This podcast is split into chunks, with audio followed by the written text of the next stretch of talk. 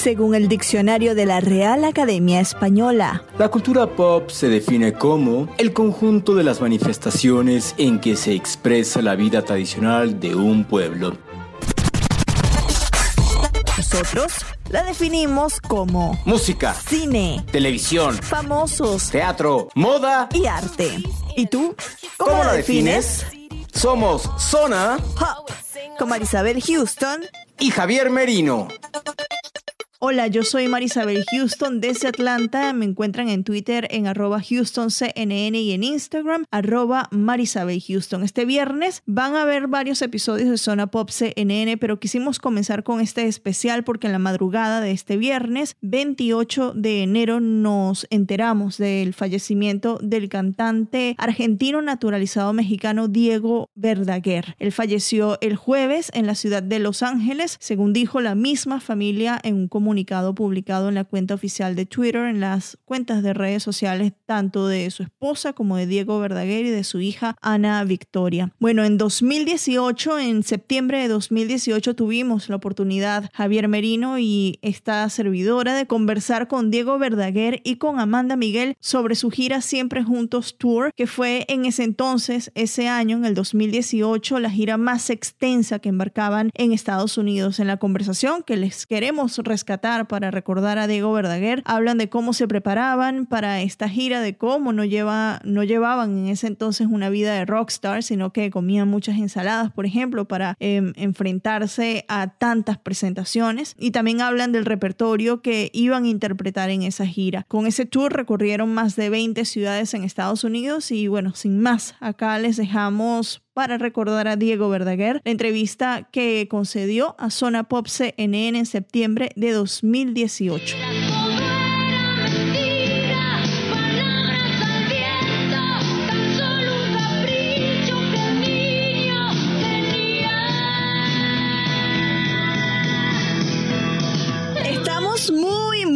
Muy, pero muy emocionados y hoy les presentamos una edición de lujo de oro de Zona Pop porque nos acompañan dos grandes de la música, Amanda Miguel y Diego Verdaguer, que se unen a nosotros vía Skype desde sus estudios familiares en Los Ángeles, California. Yo tengo que decirte, Marisabel, que yo crecí con las canciones de la señora Amanda y con el y del señor Diego Verdaguer porque los domingos en México era la comida familiar y literal era escuchar a los cantantes poperos de ese momento que, pues, si bien eran estos señorones que, que, tenemos al frente, entonces para mí tenerlos y es como decir, wow, esas comidas familiares, como regresar a mi infancia y escucharlos y tenerlos. Entonces, muchísimas gracias por estar con nosotros en Zona Pop y queremos conversar con ustedes porque van a empezar una gira por Estados Unidos llamada Siempre Juntos USA Tour.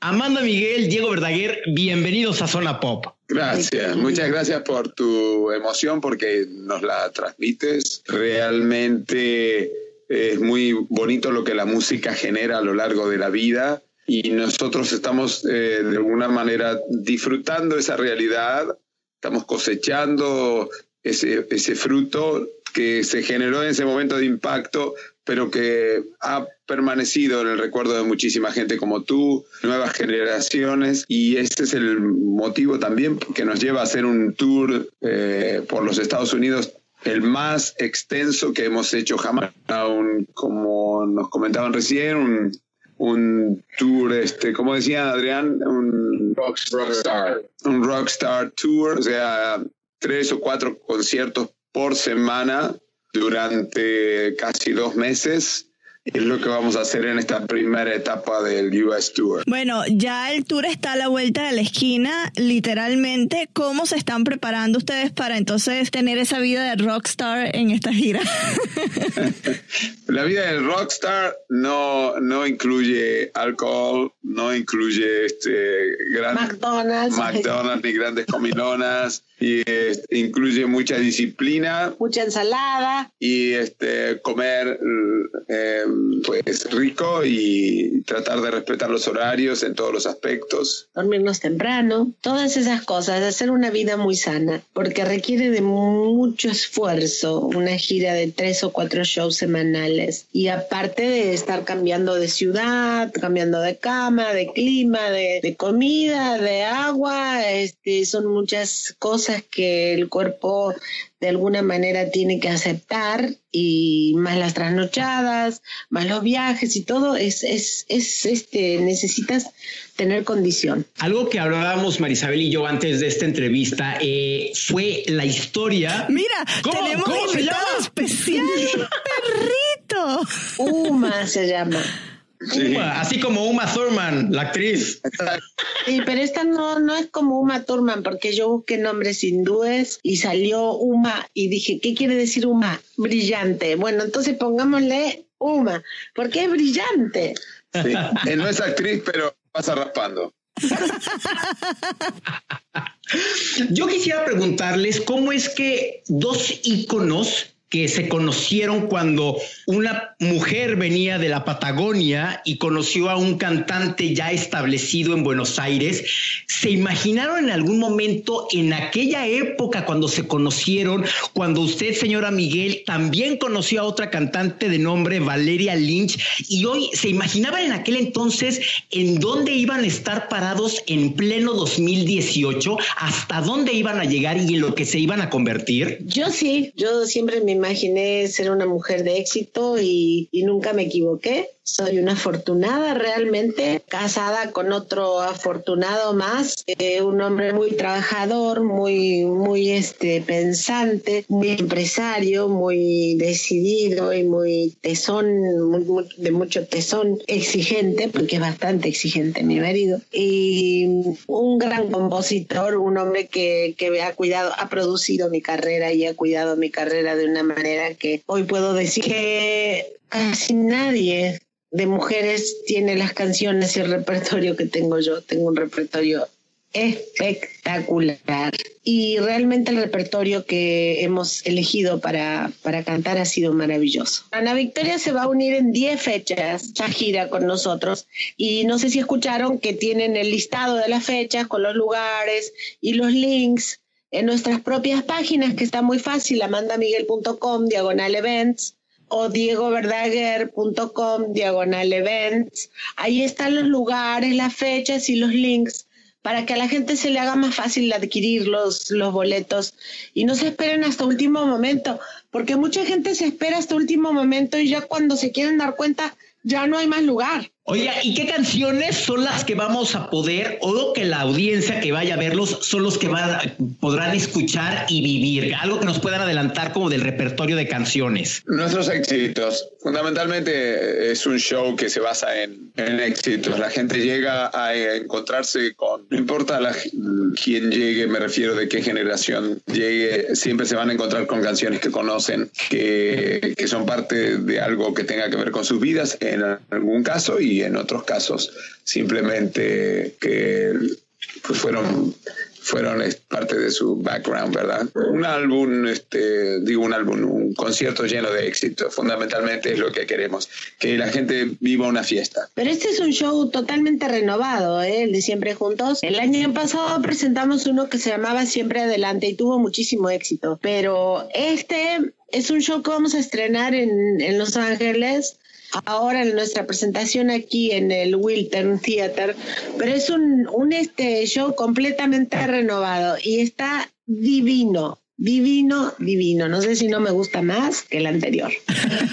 ¿Se atreven ustedes a confesarnos cuál es esa canción que, que ya de alguna manera les aburre interpretar? Siempre me llama la atención este preguntarle esto a artistas que tienen el nivel de trayectoria que ustedes tienen, eh, porque hay alguna que ya deben de estar cansados de cantar, o lo contrario, o, o siguen disfrutando, interpretando alguno de sus éxitos. A mí no me aburre cantar canciones. No, a mí me gusta cantar las canciones. Mira, eh, el intérprete eh, se desdobla del compositor en algunas ocasiones. Yo lo que cada día es una nueva oportunidad en la vida es retomar la obra y volver a vivirla en ese momento, volver a sentirla uno va evolucionando en la vida, cambia de forma de, vivir en muchos aspectos y también de forma de pensar, aunque la esencia y la base es la misma. Entonces, tienes esa oportunidad y el que es artista, el que es intérprete también, tiene ese compromiso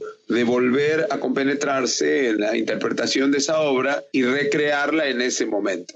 Eso nos lleva a no aburrirnos, ¿verdad? En volver a hacerla una y otra vez. Sí, porque si no es horrible. Aparte la gente percibe cuando está, el artista está aburrido. O sea, la, o sea, tú no puedes, tú no puedes, no puedes estar en un escenario aburrido.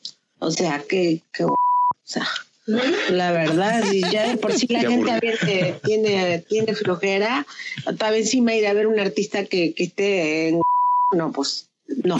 La verdad, no, no, no puedes permitir de ninguna manera cantar una de todas tus canciones aburrido. Yo no soportaría esa situación. Yo me sobrepongo ante la situación aunque me esté muriendo, aunque tenga dolor de panza o muchas ganas de ir al baño.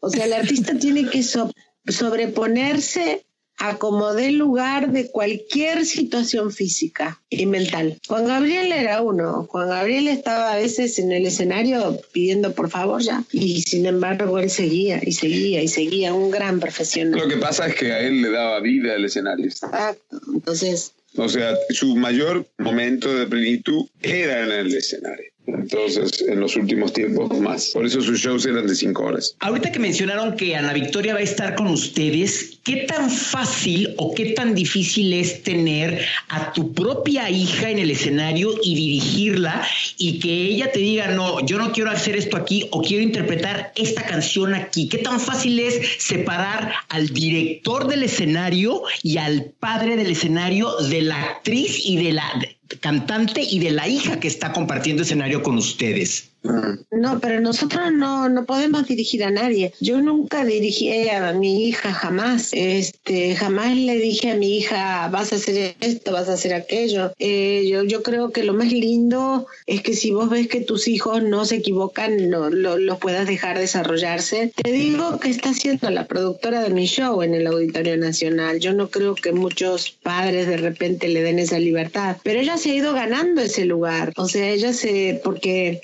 veo cómo ella se desarrolla en su vida, en sus cosas, cómo ella eh, se organiza de tal manera que pueda incluso pagar hasta sus propios discos. Claro, obviamente nosotros siempre estamos para ayudarla y nunca la vamos a dejar sola, pero es una chica que tiene mucho talento, es una chica que tiene mucho ímpetu, que sabe lo que quiere, que lucha por lo que quiere y que de ninguna manera está siendo teledirigida en su papá.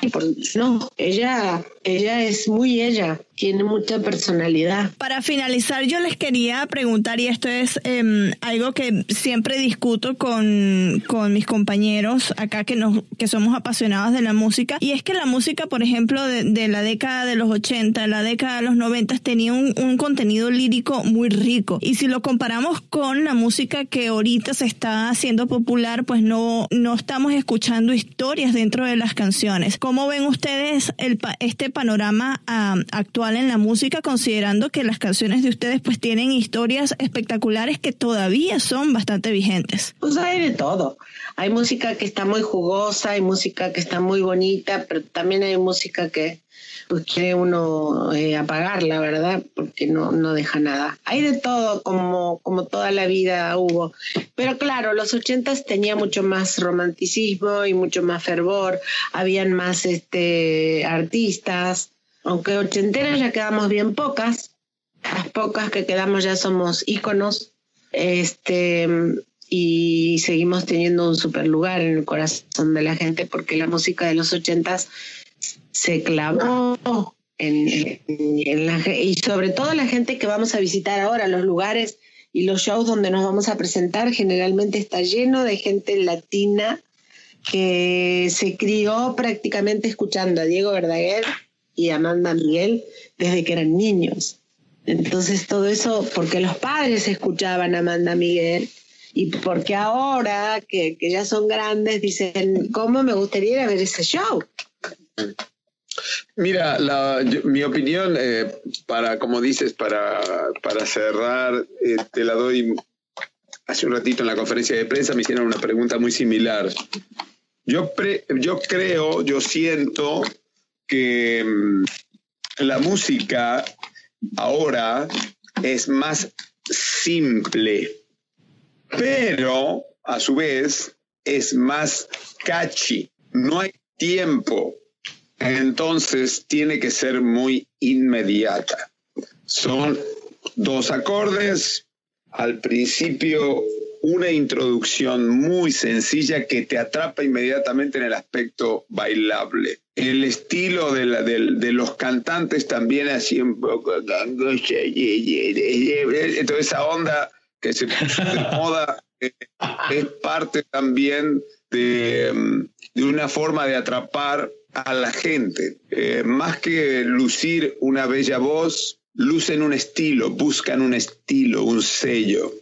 Los artistas se anuncian en sus propios discos, son más irreverentes. Nosotros deseábamos, como comenté en la conferencia, nosotros deseábamos hacer el amor con cuatro chicas quizá, pero no lo decíamos en las canciones, ¿verdad? Em, también eh, es, es, mucho más fácil escribir las canciones como las escriben ahora, porque utilizan la rima y toda la cacofonía para que todo suene de tal forma que se pegue al oído, utilicen esa forma, no respetan las acentuaciones.